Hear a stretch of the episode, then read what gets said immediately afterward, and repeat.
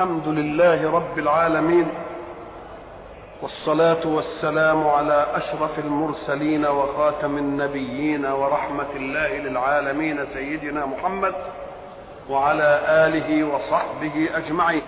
وبعد فقد وقفنا في اللقاء السابق عند خواطرنا حول ما قاله الحق سبحانه وتعالى في غزوة أحد. مبتدئين بقول الله سبحانه وإذ غدوت من أهلك تبوئ المؤمنين مقاعد للقتال. ونحن نعلم أن هذه الغزوة كانت الغزوة الثانية بعد غزوة بدر الكبرى. وغزوة بدر الكبرى انتهت بنصر المسلمين وهم قلة. في العدد وفي العدة وأنهم لم يذهبوا إلى المعركة ليشهدوا حربا وإنما ليصادروا أموال قريش في العير تعويضا لأموالهم التي تركوها في مكة. ومع ذلك شاء الله لا أن يواجه العير المحملة ولكن ليواجه الفئة ذات الشوكة. ولكن هذا النصر وإن يكن قد رب المهابة للمسلمين في قلوب خصومهم فإنه قد جمع همم الأعداء للإسلام ليتجمعوا حول تسديد ضربة يردون بها اعتبار الكفر.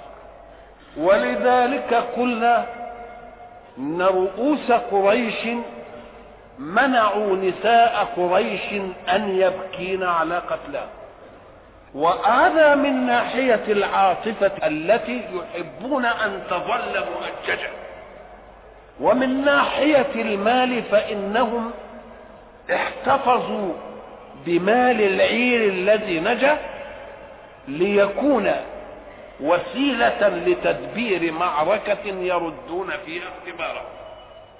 حاول قبل أحد أن يصنعوا شيئا ولكنهم كانوا يردون على أعقابهم فمثلا قاد أبو سفيان حملة مكونة من مئة وأراد أن يهاجم بها المدينة فلما نمي خبرها إلى سيدنا رسول الله نهد بصحابته إليهم فبلغ أبا سفيان خروج رسول الله ففر هاربا وألقى ما عنده من مؤنة في الطريق ليخفف الحمل على الدواب لتسرع في الحركة. ولذلك يسمونها غزوة السويق. لأن كان كل طعامهم من السويق. وحاول بعض الكفار أن يغيروا على المدينة. ولكن رسول الله صلى الله عليه وسلم يذهب إليهم على رأس مقاتلين فمرة مئة ومرة مئة وخمسين ومرة مئتين وفعلا شتت شملهم. وكان من خطته صلى الله عليه وسلم حين يذهب إلى قوم كان يبلغه أنهم يريدون أن يتآمروا لغزو المدينة يظل في في بلدهم وفي معسكرهم أكثر من شهر كل ذلك سبق غزوة أحد وبعد ذلك تجمعوا ليجيئوا لغزوة أحد وكان ما كان. هذه المعركة تجلت فيها آيات الله الكبيرة. لماذا؟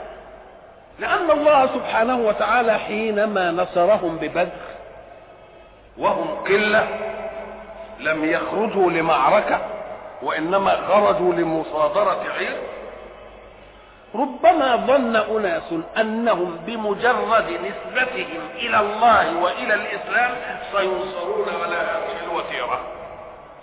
وبذلك ينفذون أسبابه فأراد الله أن يعلمهم أنه لا بد من استنفاذ الأسباب. اعتادا لعدة ولعدد وطاعة لتوجيه قائد. فلما خالفوا كان ولا بد أن يكون ما كان. والمخالفة لم تنشأ إلا بعد استهلال بالنص ولذلك سيجيء فيما يأتي ستين آية حول هذه الغزوة. لتبين لنا مناط العبرة في كل أطوارها لنستخرج منها. المنتصرون عادة الجو معهم رخاء ولكن الكلام في سياسة المنهزم سياسة المنهزم وثباته ده هي اللي عايزة وقفة. فجاء القرآن ليقص علينا كل همسة في الغزوة لنستخرج منها العبرة ولنستخرج منها العبرة. العبرة الأولى أنهم حينما خرجوا المنافقون تخلفوا بقيادة ابن أبي. إذا فالمعركة إنما جاءت لتمحص المؤمنين والتمحيص يأتي في الشيء الواحد التمييز يأتي في شيئين تمييز يبقى مؤمن وده كافر إنما التمحيص يجي للمؤمن. ويعركه عركا يبين منه مقدار ما هو عليه من الثبات ومن اليقين. فالتمييز الإيمان والكفر ده شيء والتمحيص شيء ثاني يمحص الفئة الواحدة يمحص الفئة المؤمنة لأنها ستكون مأمونة في التاريخ كله إلى أن تقوم الساعة إلى أن تحمي هذه العقيدة. فلا يمكن أن يتولى هذا الأمر إلا أناس لهم قلوب ثابتة وجأش متصل وهمة دونها زخارف الدنيا كلها. إذا ده هو التمحيص وبعد ذلك يعالج النفس البشرية على أوضاعها البشرية. فليس المؤمنون بالإسلام بمجرد الإيمان انصبت فيهم كل عقائد الإيمان. ولكن كل مناسبة تعطي لقطة من العقيدة. ليتكون بعد ذلك الأمر العقدي كله. هم الطائفتان أن تفشل. نفوس بشرية. ولكن أنفذت ذلك العزم أم رجعت؟ إذا ففيه في الذين أعلنوا إيمانهم طائفة من أول الأمر نكست وطائفة خرجت ولكنها همت ثم عادت. إذا ففيه طائفة من أول إشارة للمخالفة وفيه طائفة تحدثها نفسها ولكنها لن تقف عند حادث النفس بل تتوب وتؤوب وطائفة تثبت.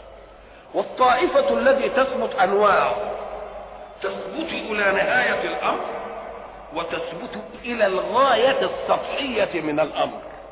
فالرماة الذين رأوا النصر أولا هؤلاء من الذين ثبتوا ما فروا أولا مع ابن أبي وما كانوا من الطائفة التي همت ولكنهم كانوا من الذين ثبتوا. ومع ذلك بعد بريق النصر الأول اشتاقوا للغنائم وخالفوا أمر الرسول.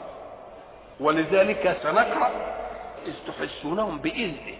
حتى إذا فشلتم وتنازعتم في الأمر حصل ما حصل. هذه واحدة. وبعد ذلك تأتي لقطه أخرى وهو أن يفتن في أحد من المسلمين. خالد بن الوليد بطل أحد وهو الذي استغل فرصة نزول الرماة عن أماكنهم وبعد ذلك جاء فطوق جيش المسلمين وكان ما كان. خالد هذا قبل أن يسلم ألم يكن في غزوة الخندق؟ وكان في غزوات كثيرة. فأين كانت عبقريته في هذه الغزوات؟ إن عبقرية البشر تتصارع مع عبقرية البشر. ولكن لا توجد عبقرية بشرية لتصادر ترتيبا ربانيا. ولذلك لم يظهر دور خالد في معركة الخندق وظهر هنا في هذه المعركة. لماذا؟ لأن المقابلين لخالد خالفوا أمر القيادة فبقيت عبقرية بشر لعبقرية. بشر ولكنهم لو ظلوا في حضن المنهج الإلهي في التوجيه وظلوا ما كانت عبقرية خالد لتطفو على تدبيرات ربه. ابدا. أيضا المنهزم ونقول منهزم بحسب السطحية الحكمية وإلا فالتحقيق التاريخي لكل العسكريين إلى الآن الذين يدرسون هذه المعركة يقولون لا هزيمة للمسلمين ولا انتصار للكفار كيف هذا؟ قال لك لأن النصر كيف تفسر نصر فريق على فريق؟ بأن يجلي فريق فريقا عن أرض المعركة. ويظل الفريق الغالب في أرض المعركة. والفريق الثاني وهل قريش ظلت في أرض المعركة أم فرت؟ طيب ويفسر النصر بأنها تأسر جماعة من الطائفة المقابلة. هل أسرت قريش واحدا من المسلمين؟ بالله قولوا لي لو أن المسألة مسألة نصر. بعد أن يعلموا أن المدينة خالية من المؤمنين جميعا وليس فيها إلا من تخلف من المنافقين والضعاف من النساء والأطفال. أما كان يغريهم النصر هنا أن يدخلوا المدينة؟ ولا بغدروا علينا. اذا لا أثر ولا اخذوا غنيمة ولا دخلوا المدينة ولا ظلوا في أرض المعركة. فكيف تسمي هذا نصرا؟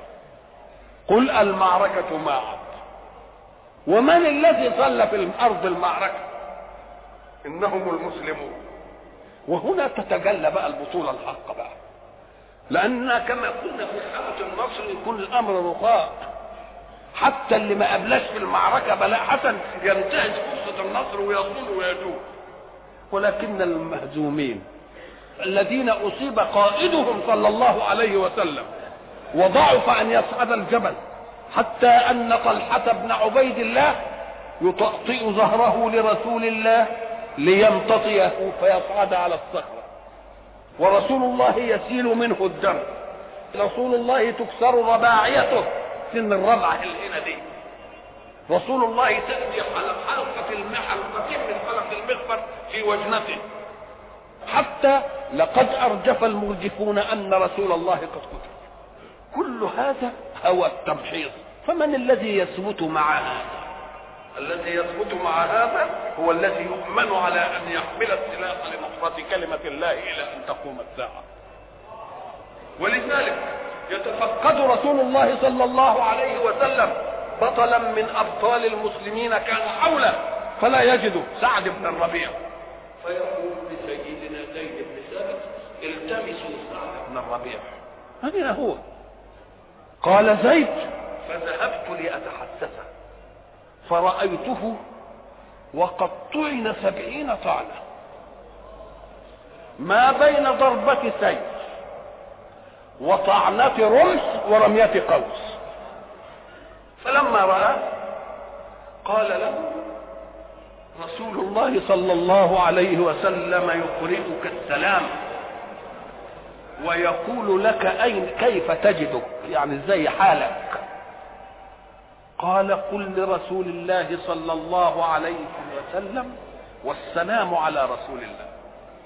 وقل له إني أجد ريح الجنة.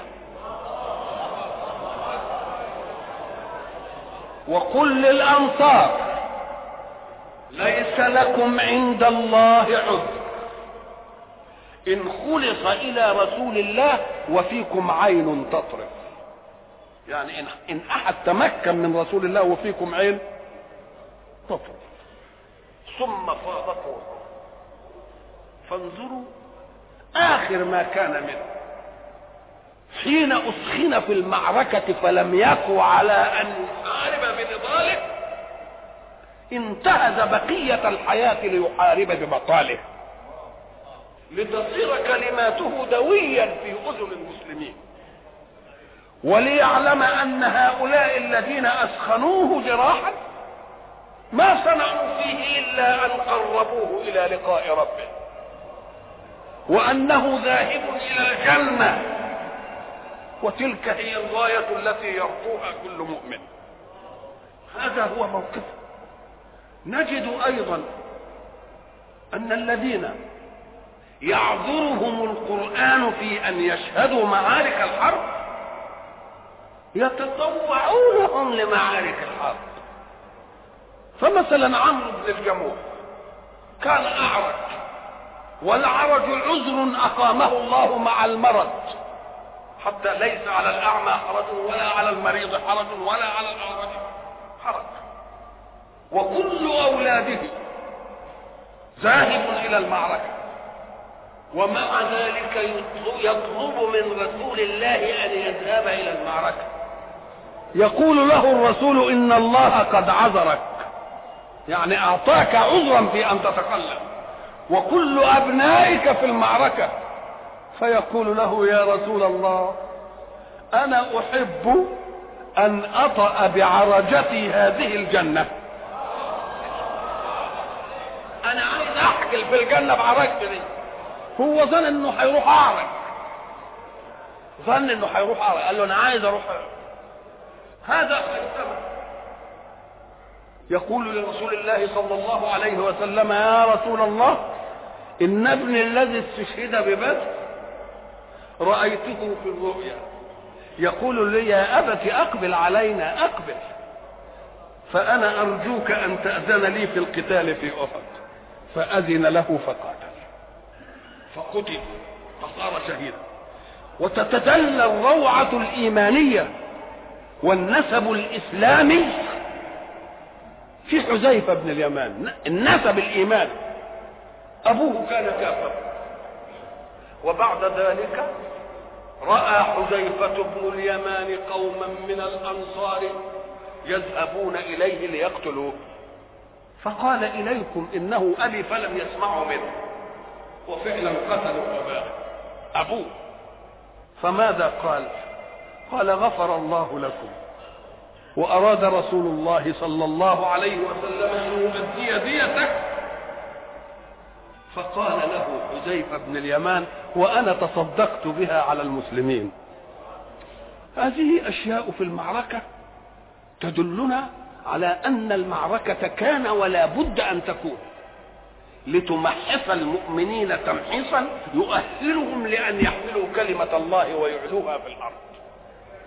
قول الحق سبحانه وتعالى ولقد نصركم الله ببدر وأنتم أذلة. نقلهم في معركة فيها شبه هزيمة أو عدم انتصار.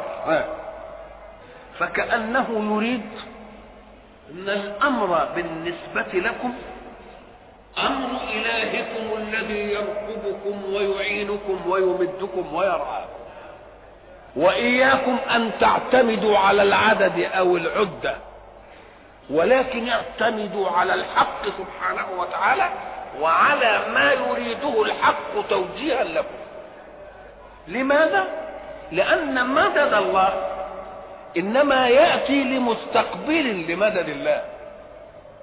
المدد ما يجيش لغير مستقبل لمدد الله.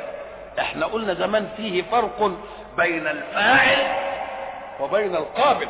الفاعل قد يكون واحدا ولكن القابل مختلف. فيبقى الأثر مش واحد. مش من من الفاعل واحد يبقى الأثر واحد؟ نقول له لا.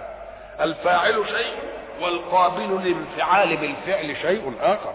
وإحنا قديما ضربنا لذلك مثلا بأن الفاعل قد يكون واحدا ولكن الانفعال يختلف. أنا قلت إن إحنا بنقرب المسألة قلت كوب الشاي تأتي لتشربه. فتجد ساخن فتنفخ فيه.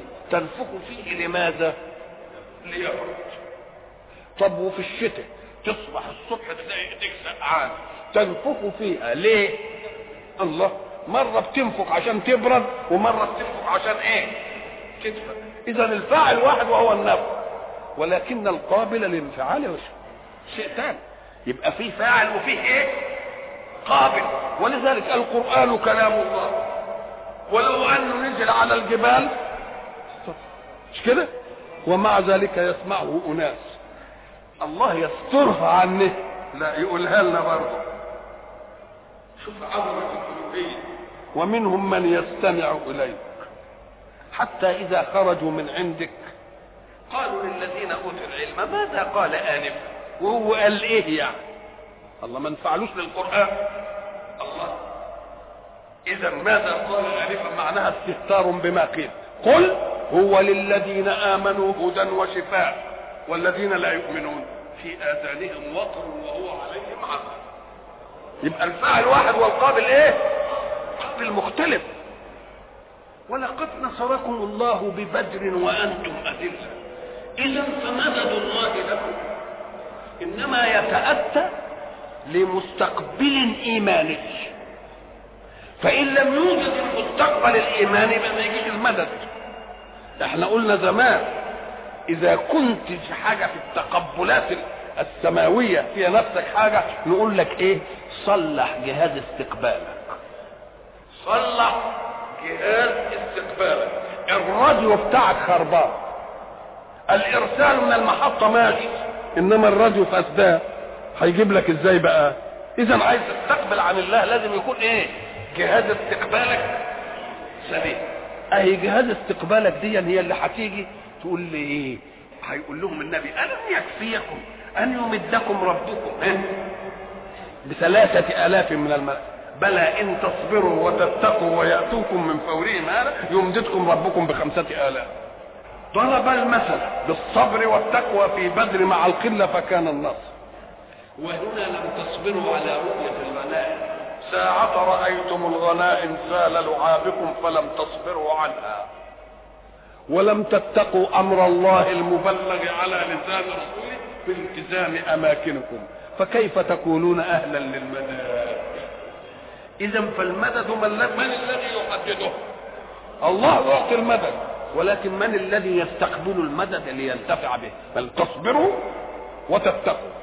إذا فالصبر والتقوى هما العدة في الحرب.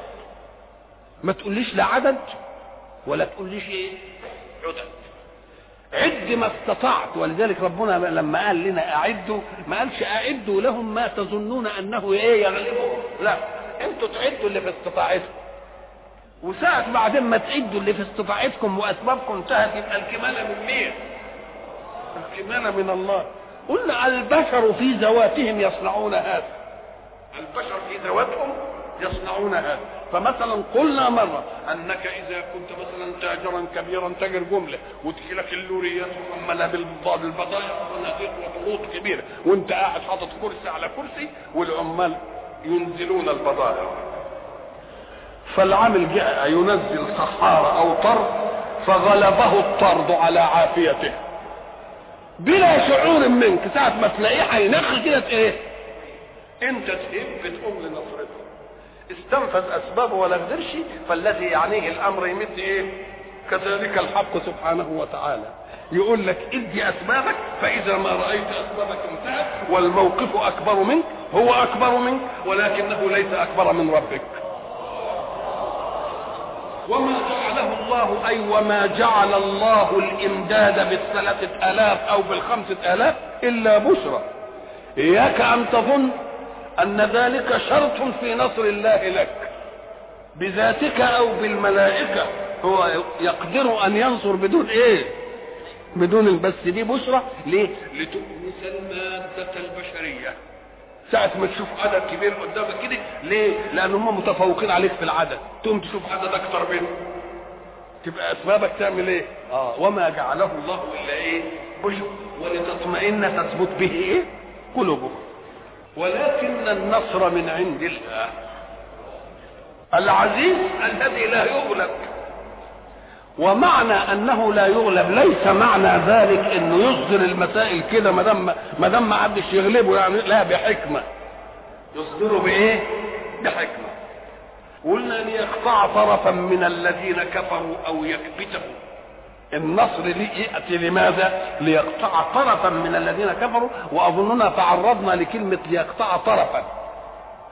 قلنا قطع الطرف يتحدد بمعرفة الطرف. لماذا؟ طرف إيه؟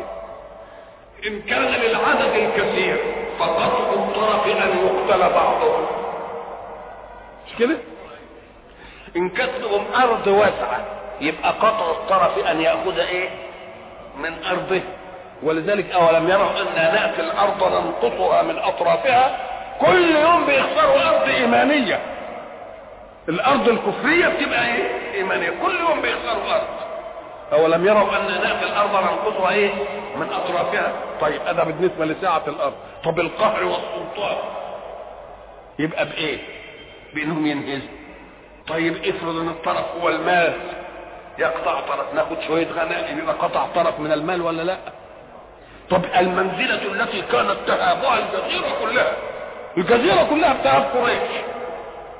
وقوافلها التجارية للشمال وللجنوب لا تستطيع قبيلة أن تتعرض لها. ليه؟ عشان إشمعنى يعني إشمعنى قريش؟ قال لك لأن القبائل كلها تعرف أنها ضروري ستذهب إلى البيت في موسم الحج فما فيش قبيلة تتعرض لها لأنها بكرة هتروح فين؟ في بطنها في قريش. اذا السيادة بقى والعظمة والعنجهية والى آخره ساعة يعلم أن هؤلاء كسروا وانهزموا وأن رحلتهم إلى الشام أصبحت مؤدبة ما عادوش ولذلك بيدوروا على طريق ثاني يروحوا له تبقى المهابة تسقط ولا ما تسقطش؟ إذا فقطع الطرف نشوف الطرف ده طرف إيه؟ فإن كان طرف عدد يبقى بعضهم ينقتل وإن كان طرف أرض بعضها يتخذ تبقى ارض كفريه مرفوع إلى أرض إيه؟ إيمانية. وإن كانت عظمه وقهر ينهزهم وإن كان نفوذ في الجزيرة يزلزل وإن ما نأخذ من هذه يقطع إيه؟ طرفا من الذين. وقلنا قول الحق ليقطع طرفا ما قالش ليستأصل. طب ما كانت تبقى معركة واحدة ونستأصل كل المسائل. قال لك لا. لأن الله سبحانه وتعالى أبقى على بعض الكفار لأن له في الإيمان دور. رسول الله صلى الله عليه وسلم كان بالنسبة لعطفه على أمته ورحمته لأمته وحنانه على أمته كان يظن ان هو لازم يهديه. ولذلك تعددت آية القرآن لعلك باخع نفسك إيه؟ إن لم يؤمنوا بهذا الحديث إيه؟ لعلك باخع نفسك سورة الشعراء لعلك باخع نفسك ألا يكونوا إيه؟ مؤمنين. الله يريد أن يقول لرسوله قولا. بيديله معلومه هو يعلم أن عليه البلاغ. إنما الحرص سبحانه على أمته كان يحب إيه؟ إنهم يهتدوا. قال له ليس لك من الأمر شيء. إلا أن يتوب الله عليهم. فتفرح بتوبتهم أو يعذبهم فتكفي نفسك مما فعلوا بك. فانت بلغ وبس. وانتهت المسألة. ليس لك من الأمر شيء أو يتوب عليهم أو يعذبهم فإنهم ظالمون والظلم إحنا قلنا بقى أخذ الحق من ذي الحق واعطاؤه لغيره وقمة الظلم اللي هو الايه؟ لأنه أخذ الحق الأعلى حق القمة آه مدي الألوهية لغير اللي يستحق مش في الأشياء الثانية لا لا ده في القمة دي آه. الشرك لا ظلم إن الشرك لا إيه؟ لظلم عظيم ليس لك من الأمر شيء أو يتوب عليهم أو يعذبهم فإنهم ظالمون. ودي مسألة ما تخرجتش عما في السماوات وما في الأرض لأن لله ما في السماوات وما في الإيه؟ وما في الأرض. يغفر لمن يشاء ويعذب من يشاء والله غفور رحيم. العجيب أن آيات أحد عايز أقول رضي الله عنه لأن إحنا سمعنا بعض العارفين بالله حين تذكر كلمة أحد. يقول أحد رضي الله عنه. فتعجب القوم للشيخ الزيدان. الشيخ عبد الله الزيدان ساعة ما تكلم عن أحد. قال احد رضي الله عنه. فالناس تعجبوا فلما رأى عجبهم قال لهم ألم يخاطبه رسول الله بقوله اثبت أحد؟ فإنما عليك نبي وصديق وشهيدان ألم يقل فيه رسول الله أحد جبل يحبنا ونحب. أنت عايز في الصحبة أحسن من كده. قل أحد رضي الله عنه. وإحنا كنا قلنا زمان إنك أنت إذا وقف عقلك في حاجة ما تاخدهاش بمقاييسك أنت. خدها بالمقاييس الأعلى. وإحنا بنقول هذا الكلام لأن العلم الآن يجري رمحا. رمح. حول استخراج بعض أسرار الله في الكون. فبين لنا إن الحيوانات لها لغات وبتتفاهم بها وبيحاولوا الآن يعملوا قانوس للغة الأسماك. وبرضه ربنا لما ذكر لنا حكاية النملة بتاعت سليمان. مش كده ولا لا؟ برضه دل على إنها إيه؟ على إنها طلق كده علشان عاملة دورية عشان تحافظ على النعم بتقول إيه؟ يا أيها النمل إيه؟ ادخلوا مساكنكم تبقى في لغة بتتكلم بينها ويا بعضها ولا لا؟ لا يحطمنكم سليمان. وبعدين تبسم مين اللي تبسم؟ سيدنا سليمان تبسم ضاحكا من قبلها ولا لا؟ الله. إذا العلم سائر الآن. رغم إلى أن يثبت أن لكل جنس في الوجود تفاهم وكل جنس في الوجود له انفعال. وكل جنس في الوجود له تكافؤ إلا أننا ما نعرفش. ولذلك إيه؟ لما ربنا يقول علمناه منطق الطير يبقى دي خصوصية له. اذا فللطير منطق. وبعدين كنا قلنا برضه ولما نتسامى نروح للجماد. مش كده؟ لما يجي في قوم فرعون يقول إيه؟ أخرجناهم من جنات إيه؟ وعيون ها؟ وزروع ومقام كريم. ونعمة كانوا فيها كذلك وأورثناها قوما فما بكت عليهم إيه؟ بكت عليهم السماء بتبكي والأرض أمر عجيب. ده مش بتتفاهم بس ده لها عواطف لأن البكاء إنما ينشأ عن انفعال عاطفي وجداني. يبقى مش بس بتتكلم لما يجي ربنا إن ربك أوحى لها مش أوحى للأرض إنها مش كده قال لها ولا لا؟ فقال لها ولا الأرض ائتيها طوعا أو كرها قالتا إيه؟ أتينا طائعين. الله اذا في تفاهم. قال لك ده في أكثر من تفاهم كمان.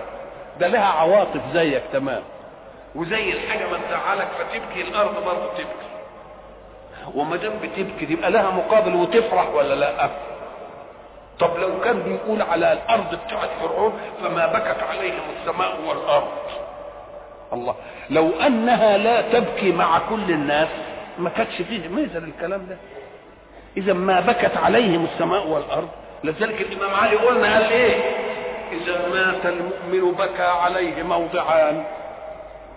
موضع مصلاه لأنه هيحرم من نغمة الإيمان. ومصعد عمله لأنه موضع في الأرض وموضع في الإيه؟ في السماء. يبقى إذا لا بد أن نفهم أن لكل شيء وإحنا بنقول هذا الكلام ليه الآن؟ عشان إذا ثبت بالعلم أن لكل شيء لغة ولكل شيء في الأجناس الكون تفاهما. يقال إن فيه ناس هبت عليهم نسمات الإيمان فابتكروها من القرآن. ما يبقاش حد يجي يقول له إيه مرة قال لا نعرف إننا برضه رأسنا ضمن القرآن. وإن كنا ما نعرفهاش إزاي دي تيجي. إزاي دي تحصل ما نعرفهاش. المعركة اللي خدت ستين آية. نجد أن الحق تكلم عنها. في الموضوع دي. وإذ غدوت من أهلك وإذ هم الطائفتان. وبعدين بيقول لقد نصركم الله إيه؟ ببدر وأنتم أذلة. الله. وبعدين يروح سايب الغزوة في حرارتها. ويروح جاي لنا بأشياء يضعها هنا ثم يأتي ليكمل الغزوة. لو أن هذه لقطة من الغزوة وتنتهي ثم يأتي موضوع آخر كان يبقى كلام معقول. إنما ده لسه الغزوة حي فيها ستين آية. فكيف ينهي الكلام في الغزوة ولا يعطينا إلا استهلال الغزوة؟ وبعد ذلك ينصب القرآن على معاني بعيدة عن الغزوة. ده لسه ما كملش الغزوة ولسه فيها ستين آية جاية في الغزوة فما الذي يجعله يترك أمر الغزوة ثم يقول يا أيها الذين آمنوا لا تأكلوا الربا أضعافا مضاعفة واتقوا الله لعلكم تفلحون واتقوا النار التي أعدت للكافرين وأطيعوا الله والرسول لعلكم ترحمون وسارعوا إلى مغفرة من ربكم وجنة عرضها السماوات والأرض وعزت للمتقين الذين ينفقون في السراء والضراء والكاظمين الغيظ والعافين عن الناس. والله يحب المحسنين والذين إذا فعلوا فاحشة أو ظلموا أنفسهم ذكروا الله فاستغفروا لذنوبهم.